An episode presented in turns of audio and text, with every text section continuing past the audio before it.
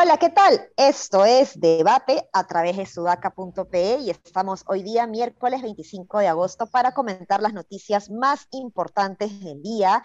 Y como es eh, ya eh, normal, digamos, el día de hoy, ya estamos a un día de eh, la emisión de la, de, la, de la probabilidad o no del voto de confianza del Congreso hacia el gabinete de Bellido, así que las cosas están eh, bastante tensas. Y alrededor de ello ha corrido una voz, eh, una, un rumor respecto a la posibilidad de cambios en el gabinete. Esto se estaría confirmando alrededor de diferentes fuentes.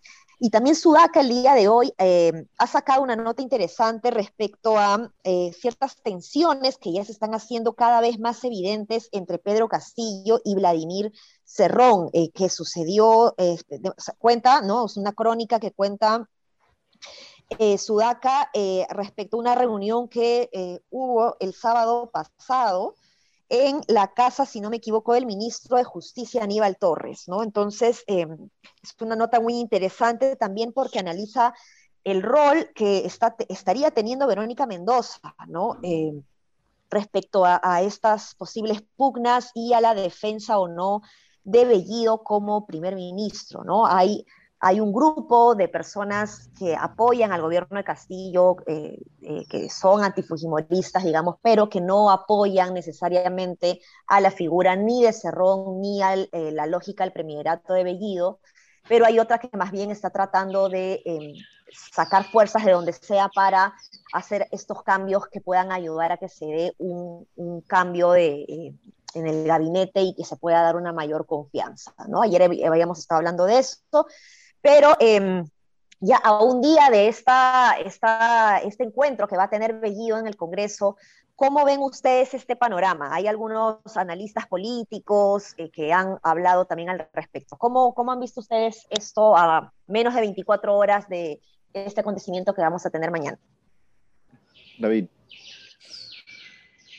El, informe de Sudaca es importante porque eh, revela un dato que ha estado en cuestionamiento válidamente sobre la relación Castillo-Cerrón. Y es en qué medida había una alianza ahí, en qué medida tenía uno capturado al otro. Eh, eso ya estaba descartado, ¿no? Pero en qué medida Castillo estaba alineado con la posición de Cerrón. Y lo que muestra el informe de Sudaca es que efectivamente Castillo está molesto con la posición de Zorrón y que lo que terminó de molestarlo fueron las entrevistas que dio el fin de semana anterior, que creo que cualquier presidente lo hubiese molestado. Es normal que Castillo se haya molestado con esas entrevistas y que haya querido romper palitos con él. Lo raro hubiese sido que no sea así. Ahora es interesante porque, porque de alguna manera ese esa reunión en la casa de Aníbal Torres, donde hay esta discusión fuerte entre ambos, mediada por eh, Francisco Guiguren, este, eh, que además se voció como primer ministro, em, también eh, deriva en, que aparentemente hay una intención de Castillo efectivamente de, ponerle un límite al menos a Cerrón, que ya tiene ese impulso. Este, y que en esa oportunidad aparentemente ha sido contenido por Verónica Mendoza. Este, yo no entiendo bien cuáles serían las razones de Verónica Mendoza para haber evitado que esto sea así. Creo que eso es, otro, es motivo de otra conversación. Pero sí es interesante que esta relación se esté dando. Porque además implicaría que independientemente de lo que pase mañana, eh, Castillo en algún momento tendría que tomar la decisión de hacer cambios, que solamente no lo está haciendo entre otras variables, porque ya ha habido mucha presión y está jugando a ver qué cosa pasa mañana, ¿no? Es como una provocación en la lógica de, ya, haber Bellido, anda, y si te censuran, ya censuraron, o si no te dan, no te dan el voto de confianza, y ya, ya tenemos a un, un voto de confianza de nuestro lado, mejor dicho, una primera denegatoria, ¿no?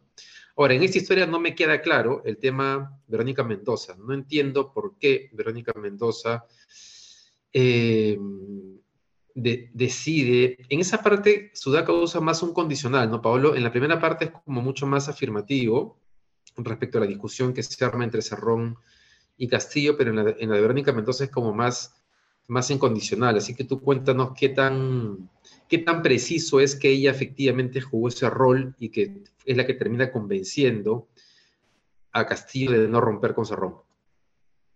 Yo te diría que lo que ella ha hecho es apegarse al discurso que ha tenido desde que, desde que Castillo pasó segunda vuelta con Keiko, que es siempre voy a preferir, eh, digamos, la estabilidad de un gobierno de izquierda o siempre voy a preferir a, un gobierno de izquierda haga lo que haga, así eh, al frente, mejor dicho, mientras al frente tenga a la derecha, a la derecha, ¿cómo llamarla? A la derecha bruta y achorada, como le llama Tafur, ¿no? Como le llamaba Tafur antes. Eh, yo creo que esa es la línea que ha elegido Verónica Mendoza y es en la que va a continuar. Es más, a ella le debe haber chocado bastante saber que ella pudo ir en alianza con Cerrón y que finalmente Cerrón fue el que en alianza con Castillo ganó la presidencia y no ella, y que ella se dio con solo 7%. Y yo creo que incluso va a terminar profundizando en esa línea. Me parece que ella ha sido una, y esto ya es una lectura, ¿no? Una lectura de, de la crónica que hemos sacado hoy, me parece que ella ha terminado siendo como la gota que ha derramado el vaso en una decisión que, Castillo no tenía tan clara y sobre la cual Cerrón ha presionado para que no ocurra, que era un cambio de ministros. ¿no? Igual no es poca cosa cambiar ministros y Castillo lo debe saber. No es poca cosa cambiar ministros a un día el voto de confianza. Si lo lees en frío, si lo lees en frío, la lectura totalmente utilitaria es vamos con el gabinete Bellido que le niegue la confianza y se la tienen que negar y se, y se pone la soga al cuello, ¿no? Y ya está, y después yo pongo otro gabinete, Bellido vuelve al Congreso, no pasa nada. Esa es la lectura un poco más inteligente. Si es que lo ves en frío, no para el bienestar de los peruanos nuevamente, ¿no? Entonces creo que Castillo no estaba tan decidido, finalmente Cerrón, que suele ser como, yo, yo sigo creyendo que lo valora. Yo, lo que pasa es que las relaciones entre seres humanos no son blanco-negro como la gente cree. Yo creo que lo valora, pero a la vez viéndolo a él dando entrevistas, este, en televisión, para medios web, y viéndose él no saliendo en entrevistas, será por propia, por propia estrategia, debe decir, bueno, lo valoro y lo que quieras, pero esto sigue siendo una piedra en el zapato, entonces me puedo deshacer de él lo antes posible. Yo creo que Castillo está intentando salirse. El tema, el tema, salirse no porque ha atrapado, ojo, ¿ah? sino salirse porque, digamos, sigue siendo una sombra política cerrón, digamos, que está ahí, ¿no? El tema, el tema es que, eh, bueno, tiene, un, tiene una, organización de base que se llama el Gabinete Popular, pero ¿con qué más se va a sostener, no? Si él pierde los congresistas de Perú Libre en el Congreso, olvídate que lo salvan de una vacancia inminente. Yo creo que ahí sí estaría su sentencia de muerte casi, casi escrita. Y sigo pensando que es con, con Cerrón todo o sin Cerrón nada, pero ¿en qué más se va a apoyar? Yo no creo que haya puntos intermedios todavía. Sí, está complicado porque yo a mí me, parece un poco raro también el rol que está jugando Verónica Mendoza aquí. Por ahí he estado conversando con algunos, algunos analistas que me dicen que, Verónica Mendoza ya parece la Lourdes Flores de la izquierda. Eh, cometiendo algunos errores, digamos, que no, no la van a dejar bien parada eh, pero al mismo tiempo pienso que si esta persistencia de defender, entre comillas, a Bellido, eh, quizás esta persistencia está relacionada más con la posibilidad de, de, ver si se da o no la confianza y luego a partir de la negación ya conformar un mejor gabinete. O sea, quizás acá Verónica Mendoza está, está tratando de construir confianza, digamos, en vez de tratar de atolondrar o atarantar a la gente, digamos, como, como, como está haciendo Cerrón, quizás está, está siendo un poco más eh, persuasiva, que termina siendo, eh, termina generando resultados más lentos.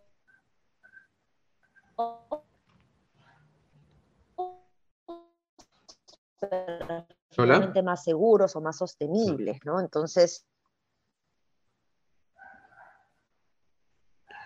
Sí, creo que se fue, se fue, un ratito Ale y, hubo un lag ahí de silencio.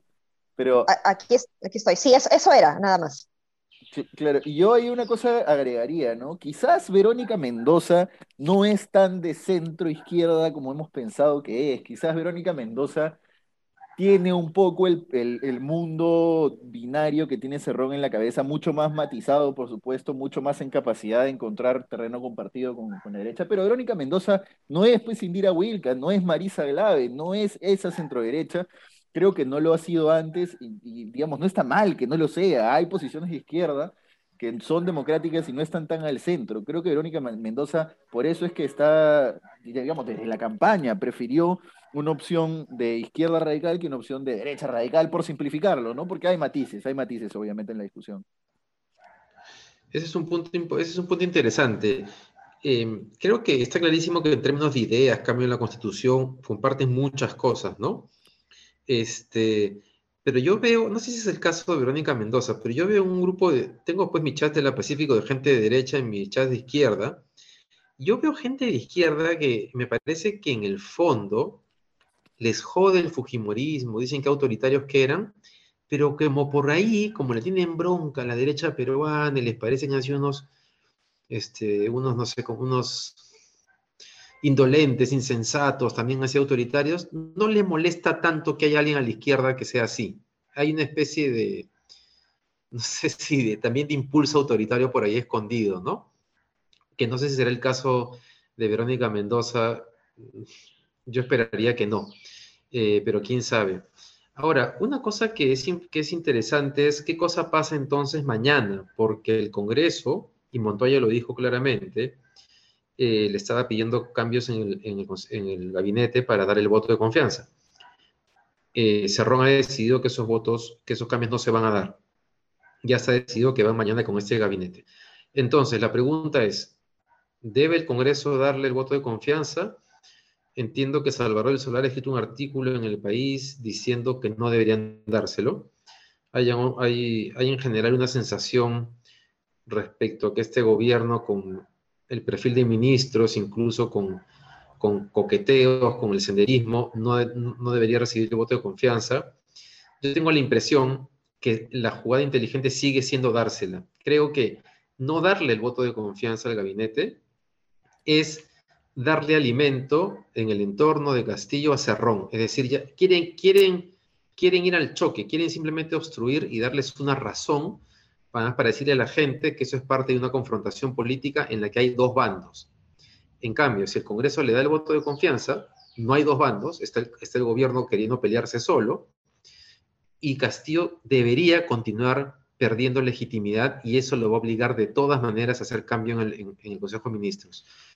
Pero, eh, quién sabe, ¿ustedes cómo lo ven?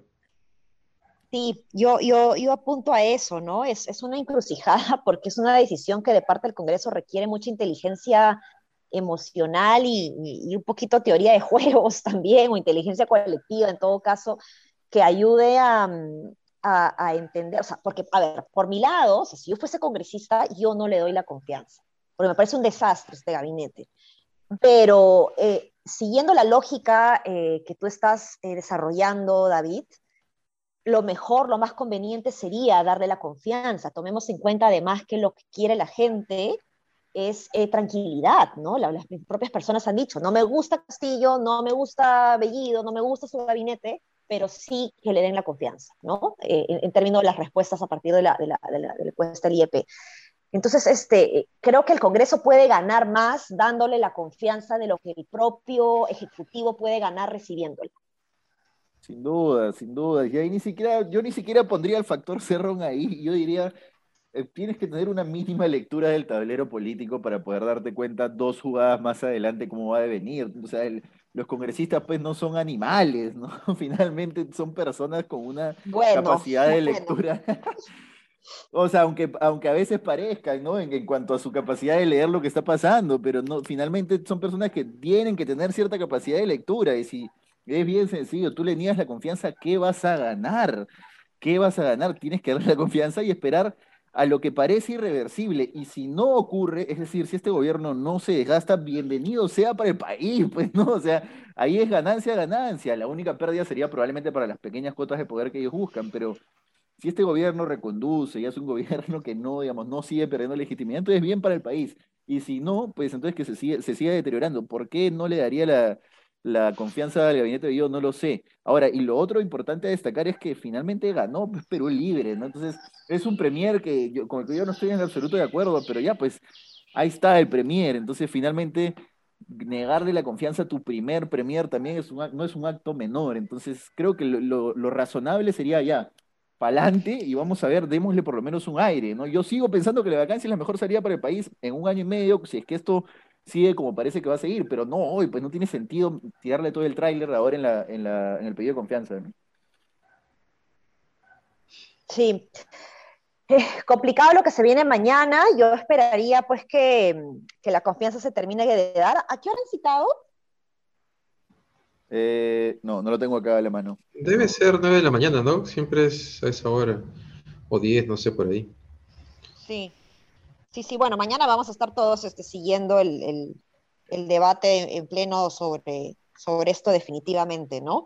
Pero, pero bueno, hay, hay otro tema que es, que es interesante que quizás mañana con mayor eh, tiempo lo vamos a poder tocar y es sobre este traslado de los reos de unos reos eh, singulares, ¿no?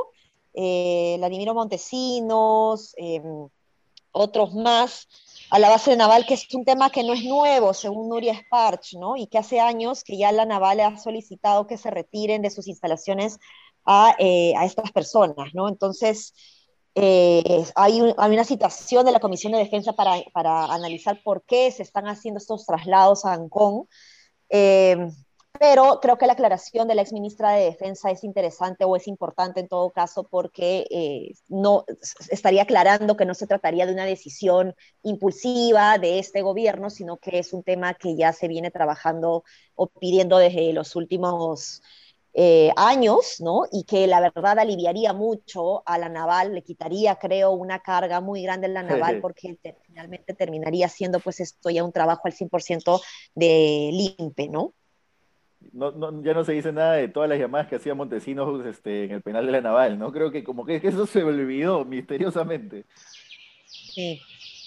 Sí, este, claro, ahora la pregunta es, Núñez Par dice que un problema es que cuando se pensó en hacer eso antes, los demás, eh, lo que respondía el INPE es que los otros centros penitenciarios no eran seguros, ¿no? Para tener este tipo de, de reos. Bueno, está claro que la Marina tampoco era seguro, porque finalmente Montesinos este, hacía lo que quería, ¿no?